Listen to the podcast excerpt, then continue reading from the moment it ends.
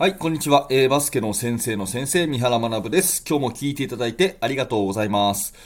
今日のテーマは、令和の部活、ボトムアップ式の素晴らしさということでお話をしていきます。えー、このお話をしようと思った理由はですね、高校サッカー選手権ですね。あの、今、えー、全国のですね、えー、サッカー部日本一を決めるですね、サッカーの選手権やっておりますけれども、東京代表の堀越が、なんとですね、初の、えー、ベスト4進出ということで、本当におめでとうございます。えー、国立競技場への切符を手にしたということなんですね。で、堀越高校は、あの、私の地元東京というだけではなくて、えー、ボトムアップ式の指導で佐藤先生が育てたね、非常に素晴らしいチームなんですね。私も佐藤先生とは何度かこう連絡を取らせていただいたことがあるんですけれども、そのボトムアップ式、生徒が主役のチームで、えー、ここまで勝ち上がってきたというところで非常に誇りに思います。はい。なので今日はね、えー、ボトムアップ理論の素晴らしさをね、改めて語りたいなというふうに思っています。えー、ボトムアップ理論というのはですね、えー、その恩師は、あの、広島県で、サッカーの指導をされていた、畑君夫先生という方ですね。えー、畑先生は31年間かな、えー、広島県で教員をやられた、えー、まあ、サッカーの先生でして、畑先生ご自身も広島観音高校時代は、高校サッカーのインターハイで、えー、日本一になられています。えー、そして、この堀越の佐藤先生をはじめ、えー、いろんな方がですね、えー、畑先生のところに向かってボトムアップ式の指導を学んだということなんですね。で、私も畑先生からボトムアップ理論を学んだその一人ということになります。で、私自身は東京の安田学園高校という学校でね、えー、バスケットボールを指導していますが、ちょうど2006年ですかね、私が25歳ですか、えー、の時に安田学園に赴任して、えー、そこからずっと一貫して安田学園高校で指導をしているんですが、え、まあ、とにかく技術指導ばかりにですね、え、私は、あのー、なんていうか、熱を込めてまして、えー、技術をとにかく教え込んでいるうちにですね、まあ、チームが強くなるかと思いきや、全くその逆で、なかなかチームが強くならない。で、結果が出ないと。うん。で、結果が全てだって教え方をしておきながら結果が出ない。まあ、これほどきついことがなかったわけですね。で、指導に行き詰まって悩んだ結果、いろんな先生から教わった中で、大事なのは技術じゃなくて、やっぱり人間関係だなっていうことに気づいたのが38歳の時ですかね。えー、その時、偶然な出会いがありまして、畑先生のボトムアップ理論を知り、で、絶対これを自分のチームに取り入れたいと。思ってですね、その門を叩いて自分のものにしようと、まあ、必死で学んだ。これが2020年の頃ですね。えー、ちょうどコロナ時代が始まった頃で、オンラインで勉強するっていうのがまあ普及し始めた頃で、えー、私は東京、畑線は西は広島と、まあ、物理的に距離があるんですけど、いろんなね、ズームで学んだりとか、オンラインの教材で学んだりとか、そういうことがしやすくなった時代という追い風に乗って、えー、私自身のね、一大転換期になったということですね。えー、ちなみに、えー、堀越の佐藤先生はもっともっと前にですね、実際に広島に何度も行かれて学んだというお話を聞いております。はい。で、このボトムアップ理論をですね、取り入れたところで、やっぱりまず結果がすぐに出たなって感じです。で、私自身感じているのは、ボトムアップ理論最大の魅力はやっぱり人間力の育成であると。いうところですね。えー、まあ、というのも私自身ずっと小学校5年生からバスケットボールやってまして、まあ、バスケットボールを通じて人生で大切なもの、うん、あの、努力とかね、達成感とか、自信とか、責任とかね、そういう人生で大切なものっていうのは全てバスケットボールで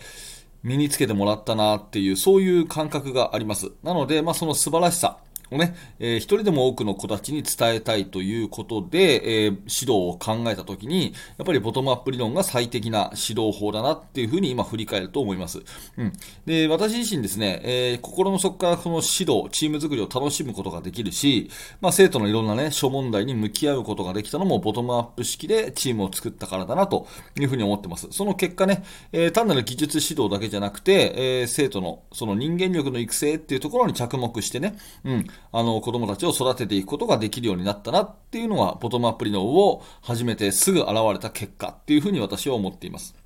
うん、で、ボトムアップ理論をやるようにしてですね、どんどんこう、選手に、あの、物事を任せていくっていうことをしたんですね。これが一番の大きな違いです。えー、まあ、プレーの基礎基本とか、あと、チームのね、目標、ビジョンとか、えー、そういった、あの、方向性を私がもちろん示すんですが、そのビジョンをもとに、選手たちがね、えー、いろんなところで決定権を、えー、持っていく、決定権を委ねていくっていうふうにしたんですね。えー、例えば日頃の練習メニューだとか、えー、試合のメンバーだとかですね。あと試合が終わった後の反省、今後どういう練習していくかとかですね。えー、なんか、あの、学校でね、えー、生徒指導上の問題が起きた時に、まあ学校の指導はね、それはそれでなんか、あの、下るんですけども、まあそれ以上に、まあバスケット部としてどういうふうにこの問題を捉えていくかとかですね、まあそういうことをですね、多くのことを、まあ生徒に委ね、え、任せて、え、最後責任は私が取るというようなスタイルでね、え、やってきたんですね。えまあそういうふうなやり方をしたときに、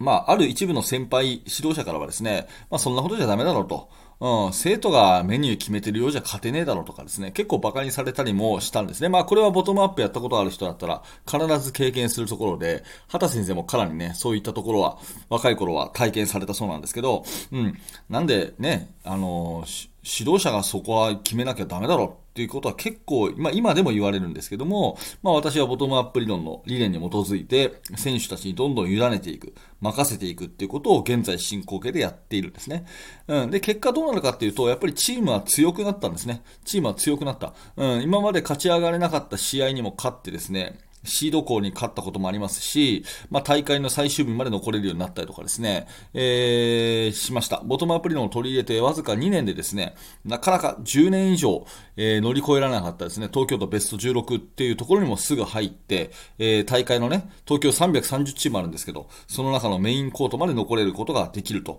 いうようなところまで行きましたし、うん。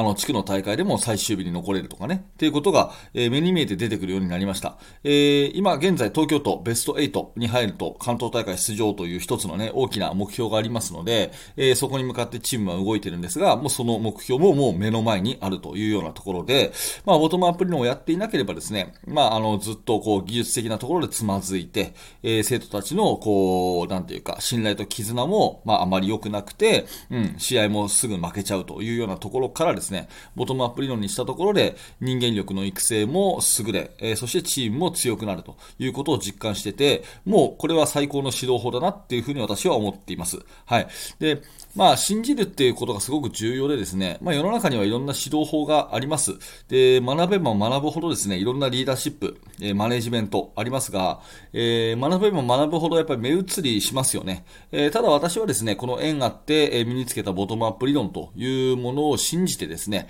え日本一素晴らしいバスケットボールチームを作りたいなという気持ちで、えやっております。はい。なので、まあ今日はね、そんな、え原点に帰ってみようということで、えこの放送を、え話をさせていただきました。え本当に冒頭申し上げたようにですね、堀越高校の活躍、本当にこれ勇気をもらっています。で、今日も、あの、2時、20分からですか、え、国立競技場で、夢の舞台でですね、えー、準決勝あるということで、本当に応援をしておりますので、えー、頑張ってほしいと思いますし、えー、これをお聞きのあなたもですね、えー、ぜひ、あの、ボトムアップ理論にこれを機に触れていただいて、え、学んでいただいて、自分のチームをボトムアップ式に変えていただきたいというふうに思いますので、えー、ぜひぜひよろしくお願いいたします。はい。ということでですね、えー、今回の、あの、放送いかがだったでしょうか、えー、ボトムアップ理論について詳しく知りたい方は、ぜひ、畑先生のね、えー、書籍とか、えー、そういったものを、あの、えー、参考にされてください。また、私のブログの方にですね、いろんな安田学園での取り組み、実際のね、えー、写真とかも含めて、えー、ボトムアップ理論の解説もしてますので、えー、ぜひぜひそれで触れていただいて、はい、えー、何らかですね、参考にしていただければ嬉しく思います。えー、チャプターを区切りますので、えー、そのままお待ちください。はい、もう少しお話をします。はい。ということでですね、えっ、ー、と、ボトムアップ理論、えー、いかがだったでしょうか。まあ、最初にボトムアップ取り入れるときにですね、やっぱりちょっと納得いかないところがいっぱいあると思うんですね。従来のその教え方と違うところがいっぱいありますので。ただ私いつも言うんですけど、納得全部してからじゃないと動けないっていうとですね、結構損をするんですね、何事も。だから、とりあえず、半分納得したら、まずやってみると。でまずやっってみて、えー、自分の体感覚で感じたものをもとに改善していくっていう方が早いと思うんですね。なので、えー、とりあえず、えー、これだなと思ったら、半分納得した時点で、まずはやってみるっていうことをお勧めしたいと思います。まあ今日の放送がね、え、あなたを踏み出す一歩、まあちょうど新年にもなりますしね、え、2024年ボトムアップ死刑の転換ということで、え、何か、あの参考になれば大変嬉しいなというふうに思います。はい、ということで、えっ、ー、と、この放送はですね、えー、いつもこういった感じでバスケットボールの指導者の方に向けてお話をしています。毎日毎朝放送してますので、えー、もしよかったらチャンネル登録をして、また明日の放送でお会いしましょう。えそれからですね、いいねのボタンを押しといていただけると大変嬉しく思います。いいねのボタンを押しといてください。あの、いいねのボタンを押していただくと、この放送が他の方へ届きやすくなりますので、よろしくお願いします。はい。えー、で、お知らせとしては、メルマガの、えー、無料メルマガ発行してますので、ぜひメルマガ登録よろしくお願いします。メルマガ登録しといてもらうと、うん、あの、2日に一遍ですね、私からあなたにメールをお届けします。で、ボトムアップの話とかも、え、届けてますので、ぜひ無料にてね、え、いろんな情報をお受け取りください。よろしくお願いします。はい、最後、次のチャプターで、え、コメント返しして終わりたいと思います。お手元そのままでお付き合いください。え、最後はコメント返しです。